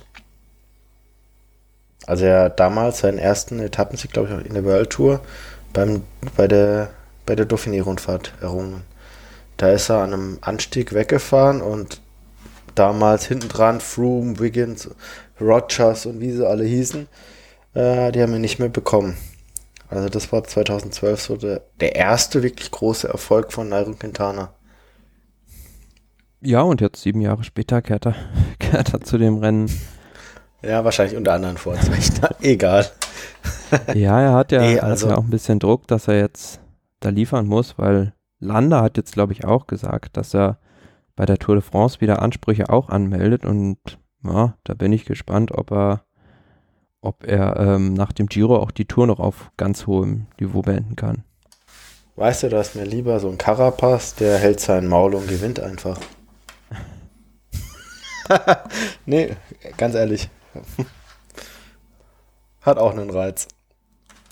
Ja, und ähm, genau, da hat jetzt im Prinzip schon so ein bisschen zu unserem nächsten Punkt übergeleitet, nämlich die Transfers und Wechsel, die sich jetzt schon so anbahnen. Und ähm, da geht es im Prinzip ja hauptsächlich ums Team Movistar, ähm, wo ja spekuliert wird, dass eventuell Carapaz nach dem Ende der Saison die Mannschaft verlassen könnte. Aber anscheinend ist es jetzt so, durch die anderen Personalroschaden, die sich da ergeben könnten, ähm, dass Unzur in der Lage ist, ähm, dem Carapaz noch das Gehalt aufzustocken. Gut, grundsätzlich ist natürlich so, ähm, es gibt sehr, sehr viele Leader im Movistar-Team, muss man tatsächlich sagen. Und Movistar hat natürlich jetzt nicht das Geld, was ein Team in Neos hat, dass man diese Leader einfach auch als Helfer gut bezahlen kann. Von daher musst du da quasi ganz klar abstaffeln. Jetzt ist es so, äh, ein Landa wurde natürlich als Leader eingestellt, ein Quintana ist mittlerweile als Leader eingestellt. Du hast einen Valverde, der sicherlich noch ein fürstliches Gehalt erhält und du hast einen Carapaz, der aktuell sicherlich kein Weltklassegehalt erhält. Weil er noch einen alten Vertrag hat und auch erst letztes Jahr wirklich so richtig aufgezeigt hat. Ja, kurz, kurz dazu, also Carapaz soll, glaube ich, so 300.000 Euro bei Movistar im Jahr verdienen und Sky, äh, beziehungsweise Ineos, soll ihm das Zehnfache bieten. Ja, gut, jetzt sind natürlich drei Millionen für jedes Team außer Ineos, wenn man vielleicht noch zwei, drei andere Teams abzieht, natürlich eine Menge Holz. Wenn man natürlich weiß, dass Ineos wahrscheinlich 40 Millionen da rauspulvern kann, sind 3 Millionen nicht viel. Da kannst du dir acht solcher Fahrer leisten. Beim Team Movistar sind es halt nicht ganz so viele. Ähm, ja, was soll ich sagen? Also grundsätzlich mit der Leistung von Quintana über die letzten Jahre oder auch über die Einstellung, ja, der wird mir jetzt nicht wirklich wehtun, wenn er jetzt das Team verlassen würde. Also er war ja damals wirklich einer der Hoffnungsträger, als er da äh, Anfang der 2010er Jahre da ins Team kam und hat damals, also ich selbst auch, ich bin davon ausgegangen, okay, der Kerl wird innerhalb der nächsten fünf Jahre mal eine Tour de France gewinnen. Der war 2013 Zweiter der Tour de France, damals mit 23. war bockstark. Davon konnte man einfach ausgehen. Der, der, der hat die Vuelta damals auch gewonnen. Richtig stark, aber letzten Endes, in den letzten zwei Jahren ging es eher bergab. Dazu hat er so ein bisschen so Star-Allüren entwickelt und hat sich vor allem mit Mikel Landa, der dann auch äh, vor jetzt eineinhalb Jahren dazu kam, so ein bisschen gekabbelt. Ja, Landa, auch ein Fahrer, irgendwie nicht wirklich Führungsqualitäten oder die sind nicht wirklich vorhanden. Also habe ich mir zumindest gedacht, ähm, ich kann mich an keine Situation erinnern, in der ein Landa wirklich ein Team führen konnte. Also in der er aus einer Position der Stärke heraus mit irgendeinem Team mal dominant auftreten konnte. Landa war aus meiner Sicht immer nur dann stark, wenn er aus einer Position der Unterschätzung oder wie man es auch immer nennen mag, oder als zweiter Mann so ein bisschen so unterm Radar tauchen. Erinnert konnte. mich so ein bisschen an Andreas Klöden. Ist, ja, ist, ist, ist tatsächlich vergleichbar. Also wann hat er denn wirklich so äh, richtig mal aufgezeigt? Das war damals bei dem Chiro, als quasi Aru noch der Mann im Fokus war und er so ein bisschen aufzeigen konnte. Richtig. Ja. Auch bei Sky, Froome im Fokus. Er zweiter Mann, jetzt beim Giro. Wieder eine starke Leistung. Aber Carapaz, der Mann im Fokus. Und ähm, die Frage ist tatsächlich, kann ich mir das leisten, einen Fahrer wie Landa im Team zu haben, den ich quasi als zweiten Mann brauche, für den ich quasi das, zwei, das doppelte Gehalt oder nochmal ein Gehalt brauche wie für einen Leader, der aber nur dann funktioniert, wenn der Leader auch da ist. Also ich meine, es kostet natürlich auch, so jemanden zu haben kann ich mir das auch wirklich erlauben und leisten. Und das, da tue ich mir wirklich schwer, weil es ist auch kein Fahrer, der jetzt der jetzt vielleicht auch mal bei einem Klassiker was reißen kann. Landa ist kein Klassikerfahrer. Klass äh, Landa ist kein Eintagesfahrer. Landa ist kein Fahrer, der jetzt auch mal eine Rundfahrt gewinnt, die durch ein Zeitfahren entschieden wird. Also im Prinzip ist es ein Fahrer für eine dreiwöchige Rundfahrt. Und wenn er dann immer jemanden braucht, der ihm den Druck wegnimmt, selber aber nicht absolut in der Spitze performt, liegt, sei es am Zeitfahren oder sonst was, fehlt mir so ein bisschen so die, na, so ein bisschen so. Ja, ist einfach die Kosten-Nutzen-Rechnung. Ja, ja da brichst du wenig bei raus und ja. Gen genau, so ist es für mich. Und Carapaz ist für mich da ein anderer Fall. Das ist einfach ein wie soll ich sagen, so ein Killer. Ja, und zumal der, der nutzt der, jede Möglichkeit, die er kriegt. Und das der findet sich auch auf allen Terrains zurecht. Also selbst im Zeitfahren schlägt er sich eigentlich beachtlich. Und das ist jetzt beim Lander nicht der Fall. Also der kann im Prinzip nur im Hochgebirge glänzen, wie du schon gesagt hast. Und ja, ich vermute mal, dass es am Ende wirklich so kommt durch die Rochade bei Bahrain, dass der Platz von Nibali, der zu Dreck gehen wird, frei wird, dass Landa dann mit ein paar Leuten dahin geht und dann ist halt noch die Frage, was geschieht mit Quintana? Gibt es jetzt das Gerücht, dass er für ein fürstliches Gehalt bei Arkea Samsig anheuern soll? Aber auf der anderen Seite, ja, wenn er das jetzt machen sollte und dann vielleicht doch die Tour gewinnt, wird sich Movistar vielleicht auch ärgern. Nee, aus meiner Sicht. Also zum, zum einen wird er die Tour nicht gewinnen. Da gebe ich jetzt Brief und Siegel und jeder, der sich bereit erklärt, bis zum 1. Juli gegen mich zu wetten. Er darf gegen mich wetten. Müssen wir noch einen Preis ausmachen. Ähm, und zum anderen, ich würde einen Nairo Quintana jederzeit gegen einen Enric Mas tauschen. Jederzeit. Weil ein Mas ein ganz anderer Kämpfer ist als ein Quintana. Ein Mas, der, der, überleg mal, der ist mit 23 jetzt Zweiter bei der Welter geworden, ohne wirklich große Unterstützung. Der fährt gute Zeitfahren der ist damals 2000, wann war es? 2017, als, äh, als Contador die Etappe am Angri Ruhe gewonnen mhm. hat, ist der für Contador da hochgebrettert, hat ihn da kilometerweise unterstützt und der ist einfach also aus meiner Sicht ein deutlich besserer Fahrer mit einem deutlich besseren Potenzial, also was Zeitfahren, Bergfahren und so weiter alles Na, das angeht. Potenzial ist ja bei Quintana vorhanden. Also ihm fehlt ja eigentlich nur noch der Tour de France Sieg, um seine Sammlung zu vervollständigen. Giro und äh, Vuelta hat er ja schon gewonnen. Aber ich glaube, dass Mass jetzt schon der bessere Fahrer ist, als Quintana bis jetzt je, jemals war. Zumal du, zumal du ein ähm, Mass beispielsweise für Alaphilippe beim Flash Ballon zehn Kilometer vom Ziel noch hast arbeiten sehen. Das ist wahr, ja. Also der ist sich nicht zu schade für sowas und das ist halt so, na, bei Quintana, wie du schon gesagt hast, mit den, mit den Starlöhnen vielleicht so ein bisschen die Sache, ja. Und eine Sache vielleicht noch zu Carapaz, was ich mir gut vorstellen kann, dass halt bei Movistar, also ist ja ein Telekommunikationsunternehmen, auch dieser Markt in Südamerika ein riesiger ist, wo die auch gerade jetzt in Ecuador ein riesiges Potenzial sehen und dann vielleicht doch mal bereit sind, da nochmal extra Kohle locker zu machen. Gut, da kann ich jetzt nichts zu sagen, aber natürlich, solche Situationen können auch mit reinspielen. Also ich meine, dass natürlich Movistar immer im, äh, interessiert dran ist, dass sie die besten Spanier im Team haben. Das ist das eine, aber klar, dass der südamerikanische Markt natürlich auch Spanisch spricht, das wird da sicherlich auch noch ein, eine Rolle spielen. Ja, und ich meine, und ich glaube halt wirklich mit, ja, man muss halt auch dazu sagen, ganz ehrlich sein, also weil Werde frisst halt auch ein ordentliches Gehalt.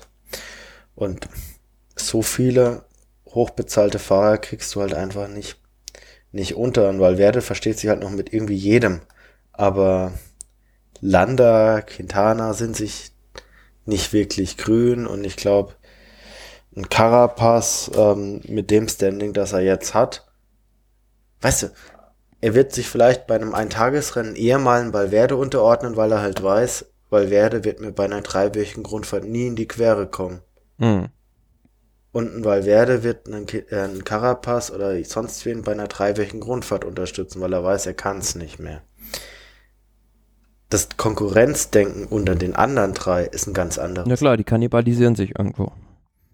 Ja. Ja, und gut, also da sind wir jetzt gespannt, wie sich das dann bis zum 1. August darstellt, wenn dann die Wechsel bekannt gegeben werden dürfen. Aber die, die Spatzen pfeifen ja jetzt schon von den Dächern. Was sie auch noch von den Dächern pfeifen, ist, dass sich das Team CCC ganz massiv verstärken will.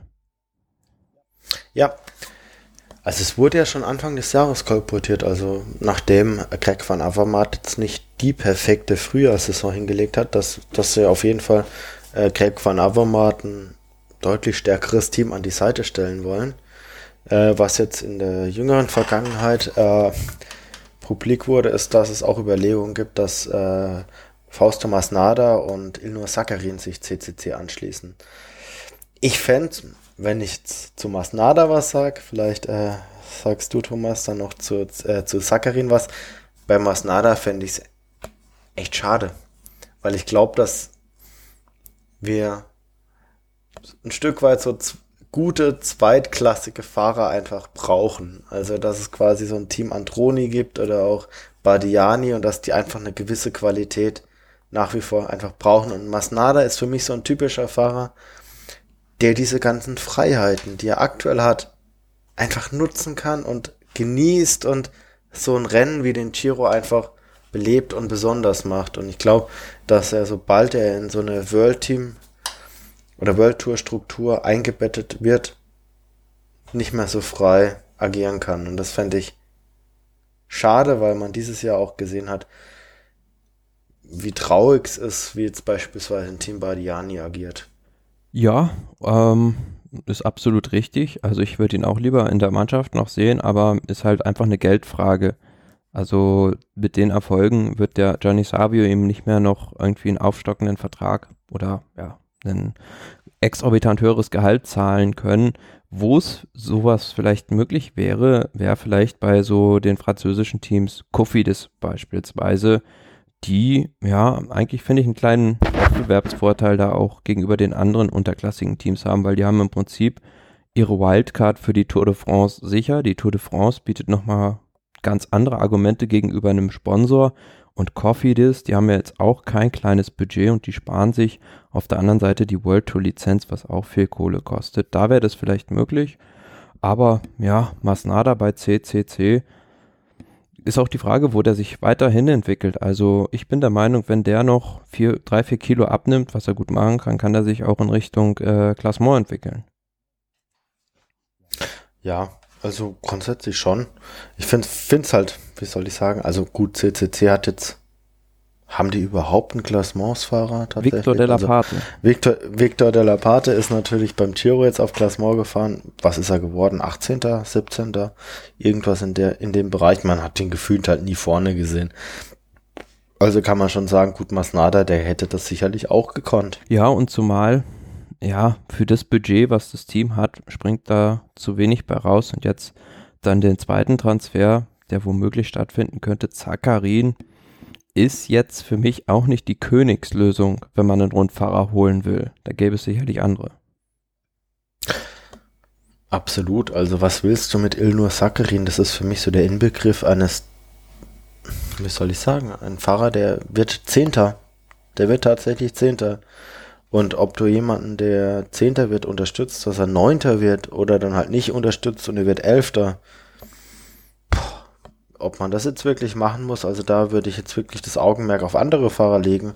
Äh, warum dann nicht äh, als CCT dann Nairo Quintana, der vielleicht auch mal das Potenzial hat, äh, irgendwo in die Top 3 zu fahren. Also das verstehe ich. Ja, zumal bei Zakarin ja das ähnliche Problem wie bei Landa, den kannst du eigentlich nur im Hochgebirge gebrauchen. Der gewinnt dir da vielleicht mal eine Etappe und wird Neunter, aber na, kann kein Zeit fahren, kann nicht ordentlich runterfahren und auch in den Klassikern wird er dir nichts zerreißen. Ja, also von daher. Ja, sie müssen schon aufpassen, zumal jetzt auch so ähm, die Aussage gegenüber Van Avermaet, dass sein Team so verstärkt wird, also zumindest mit den zwei Fahrern, wird so das Ziel im Frühjahr, ihm ein besseres Team an die Seite zu stellen, sicherlich Klar, nicht Klar, Zakarin also würde jetzt nicht so bei der Flandern-Rundfahrt zum Sieg fahren. Nee, absolut nicht, von daher ja, ich weiß sowieso nicht, was ich von CCC halten soll. Ich weiß auch noch nicht, was ich von Katjuscha tatsächlich halten soll. Ähm, das wäre natürlich auch letzten Endes ein Armutszeugnis von Katjuscha, wenn sie halt ihren einzigen äh, Gesamtklassementsfahrer da tatsächlich dann auch abgeben. Zumal sie ja auch ein ja russisches Team sind und das eigentlich ihr Aushängefahrer ist. Das ist ja die andere Perspektive, ist ja mal so die eine, äh, wen holt jemand, aber auch wen gibt jemand anderes ab. Also irgendwann bleiben da halt auch nicht mehr wirklich viele Fahrer übrig und da muss man sich vielleicht auch irgendwann die Frage stellen, macht das Sponsoring von Katusha überhaupt irgendwann nochmal ein bisschen Sinn? Ja, also das, die, die Frage stelle ich mich auch. Also ich finde so, das wird eigentlich nur noch von dem Co-Sponsor Alpecin irgendwie zusammengehalten, weil ich glaube, Makarov ist dieser Milliardär da im Hintergrund, der russische Oligarch, der da das meiste Geld noch reinschießt. Ja, wäre es vielleicht auch sinnvoller, Masna Masnada hat eine Glatze, oder? Nein. Ah, gut, dann ist er für Katjuscha. Ja, dann wäre er für Katjuscha auch noch interessant. Oder was? Cataneo? Na, Cataneo, ja. Weiß nicht. Cataneo hat eine Glatze. Äh, bin ich mir nicht sicher. Gut, aber der soll ja mit Astana in Verbindung stehen. Ja, egal. Eine Meldung vielleicht noch, die wir jetzt hier nicht drin haben. Ähm, aber vielleicht, ja, da kommen jetzt vermehrt auch die Spekulationen auf. Wie geht es weiter mit Marcel Kittel? Und da gibt es jetzt auch das Gerücht, dass er eventuell zu Lotto bzw. zu Jumbo Wismar gehen könnte. Puh, schwierig. Also ich meine, ähm, sie haben natürlich einen der aufstrebendsten Sprinter überhaupt, der noch dazu ein sehr, sehr ähnliches Profil hat wie Marcel Kittel. Also jetzt nicht so, also mit Dylan van Grunewegen, also jetzt nicht so wie damals bei Shimano oder Giant Alpecin, als quasi Kittel der Mann für die Ebene war und Degenkolb der Sprinter für die hügeligeren Ankünfte.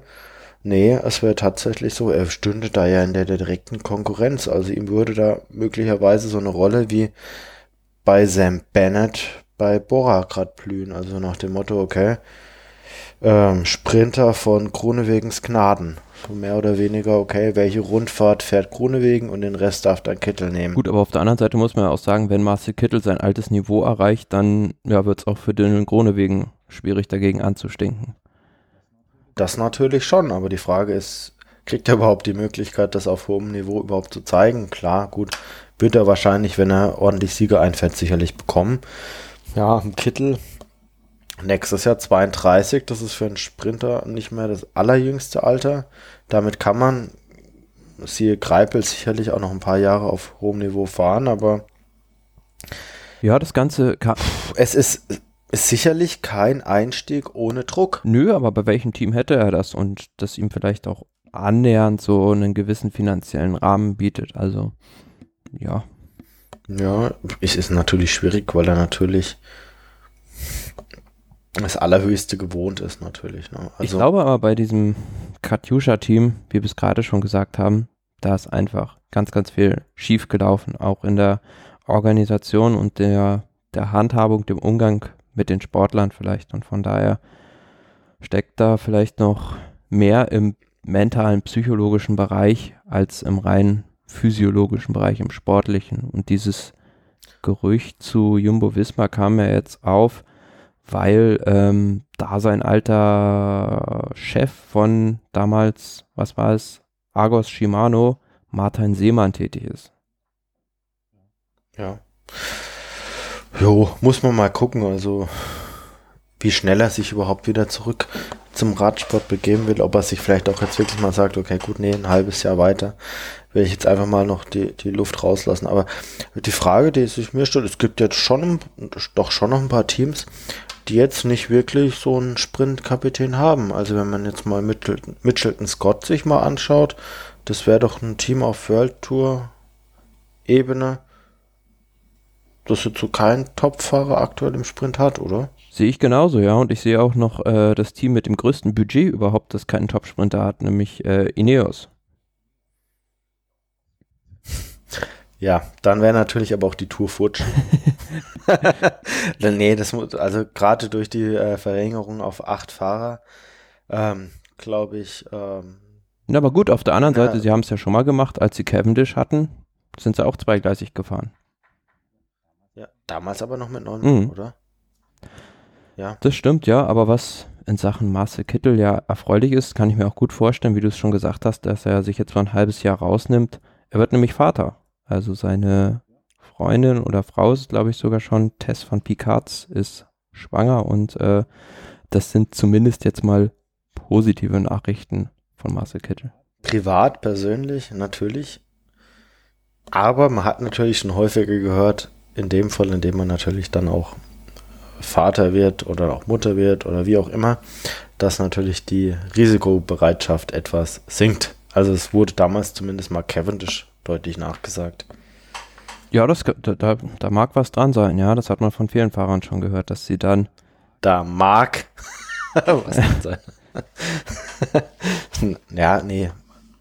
Ich glaube, kann man, kann man sich auch gut reinversetzen. Also letzten Endes, wenn dann halt einfach auch vielleicht der sportliche Fokus nicht mehr der einzige Fokus ist. Ja, werden wir sehen, wie es mit Marcel Kittel dann weitergeht. Und ähm, zum Abschluss haben wir jetzt noch eine Meldung, die sich um ein nicht so erfreuliches Thema dreht, nämlich um das Thema Motordoping. Da wird ja seit Jahren viel spekuliert, viel gemutmaßt und die UCI will jetzt aber den Kampf dagegen intensivieren, indem man nämlich ähm, sozusagen diese Tablets, mit denen man ja bislang nach diesen Motoren in den Fahrrädern gescannt hat, ähm, zum einen noch updated und zum anderen, wie ich es jetzt hier lese bei dieser Meldung, ähm, außerdem solche Tracker, also Sensoren ans Rad anbringen will, die ermöglichen, dass dort ein Motor, ein möglicher Motor detektiert wird von den Sensoren. Meine Meinung dazu ist, wenn man Doping feststellen kann und verfolgen kann, dann sollte man es tun. Ob das jetzt menschliches Doping ist durch äh, Einnahme von irgendwelchen Medikamenten oder auch bei, bei den Fahrrädern selbst. Ich bin da ein Befürworter. Ja, aber zu diesem Motordoping vielleicht noch. Also ich hatte das in, in der vorletzten Episode, glaube ich, schon mal gesagt. Ähm, ich war ja da beim Giro bei, und da fuhr dann auch dieser Giro eh lang. Und da hat man aber schon immer noch bei den, ähm, auch bei diesen umgebauten Rennrädern immer so ein leichtes Surren gehört. Und von daher kann ich mir das eher schwierig vorstellen, dass es äh, so unbemerkt mal irgendwie passiert sein soll. Also ich denke, da ist auch viel, ja, viel heiße Luft im, im Raum. Mag sein, also muss natürlich äh, eindeutig sein. Das ist natürlich klar, aber grundsätzlich alles, was jetzt wirklich ähm, Vorbeugung von Betrug nützt, da bin ich ein Fürsprecher. Also weil man hat ja schon so, so, ein paar Videos gesehen. Also wenn man beispielsweise dran denkt, Ryder Hesjedal vor ein paar Jahren bei der Vuelta gestürzt und das Rad dreht sich einfach die ganze Zeit weiter. Gibt ja auch äh, diverse Cancellara-Videos, wo man dann plötzlich sieht, ja, irgendwie gefühlt so ein Knopfdruck und dann startet der Turbo. Ja, ich, ich denke einfach, je besser die Kontrolle, umso höher die Hürde für Betrug. Ja, aber gerade sowas, also beim menschlichen Doping ist es ja schwierig, weil es immer ja, Mittel und Dinge gibt, die nicht nachzuweisen sind, aber so Motordoping könnte man trockenlegen, denke ich, wenn man es drauf anlegen würde. Ja, und das wäre ja Und auch zur Not fleckt also, sich halt demjenigen sein Fahrrad auseinander. Ja, ja, warum nicht? Also, ähm, es gab ja auch Überlegungen, dass wirklich, also Movistar hat ja wohl das Rad von Roglic aufgeladen damals, ja. als es da einen Defekt gab. Und tatsächlich gab es ja verschiedene Varianten, so nach dem Motto, warum sie das gemacht haben. So nach dem Motto, entweder, ja, weil sie freundlich sein wollten, niemandem helfen wollten, oder auch einfach um zu checken, betrügt der andere. Kann natürlich auch sein, ja. Und, und da denke ich mir halt einfach, hey, hängt einfach die Hürde oder die Gefahr, er, erwischt zu werden, so hoch, dass es einfach keiner mehr wagt. Mhm. Grundsätzlich, aktuell läuft ein Formel 1 Rennen in Montreal. Ich denke mir halt einfach, eigentlich wäre mein Wunsch, startet alle mit den gleichen Autos. Dann sieht man wirklich, wer der Beste ist. Vielleicht sollte man, also wird schwierig, weil mit den ganzen Sponsorenverträgen und so weiter geht das nicht im Radsport, geht im, in der Formel 1 natürlich auch nicht. Aber das wäre, glaube ich, so der Schlüssel zur Wettbewerbsfähigkeit. Also, dass quasi jeder mit dem gleichen Produkt erstmal fährt. Weil dann kannst du wirklich sagen, derjenige, der dann gewinnt, ist auch wirklich der Beste. Und äh, zumindest bei, bei diesen Produktsachen ich glaube, da kannst du es noch relativ einfach steuern. Klar, wie jemand trainiert und welche Ernährung jemand zu sich führt und Trainingsmethoden und so weiter, da kannst du es nicht mehr vereinheitlichen, aber zumindest sicherstellen, dass keiner einen Motor hat. Das sollte noch eine sehr, sehr niedrige Hürde sein. Ja. Das sollte man nachweisen. Und wir hatten das ja irgendwie, glaube ich, beim Zeitfahren damals in Düsseldorf, als Sky dann mit diesen ja, irgendwie aufgeklebten Tapeten auf dem Zeitfahrenzug gefahren ist und sich alle darüber beschwert haben. Sowas, ja, könnte man halt mit bereitgestelltem Material oder einheitlich standardisiertem Material ja, gleiche Bedingungen schaffen, wie du sagst. Aber so. Ja, du könntest halt einfach sagen, okay, gut, ähm, ihr seid jetzt Team Sky, welche Suits wolltet ihr in welcher oder wollt ihr in welcher Größe und die werden halt geliefert. Was ich mich aber auch nur bei diesem ähm, Roglic äh, Schrägstrich ähm, Tollhook-Fall gefragt habe. Der Tollhook hat ja dann, glaube ich, eine Rennmaschine von Movistar bekommen. Nee. Oder beziehungsweise weiß ich nicht, nee, weiß nicht. Aber auf jeden Fall hat ein Fahrer dann von einem anderen Team fremde Hilfe bekommen. Und da gab es dann den Fall, dass Richie Port mal äh, ein Vorderrad von Simon Clark, glaube ich, bekommen hat und da, dafür dann eine ziemlich heftige Zeitstrafe bekommen hat. Und da gab es jetzt aber keine Strafe. Das weiß ich nicht. Also.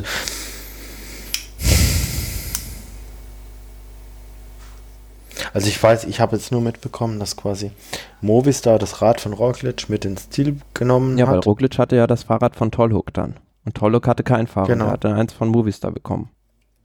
Ja.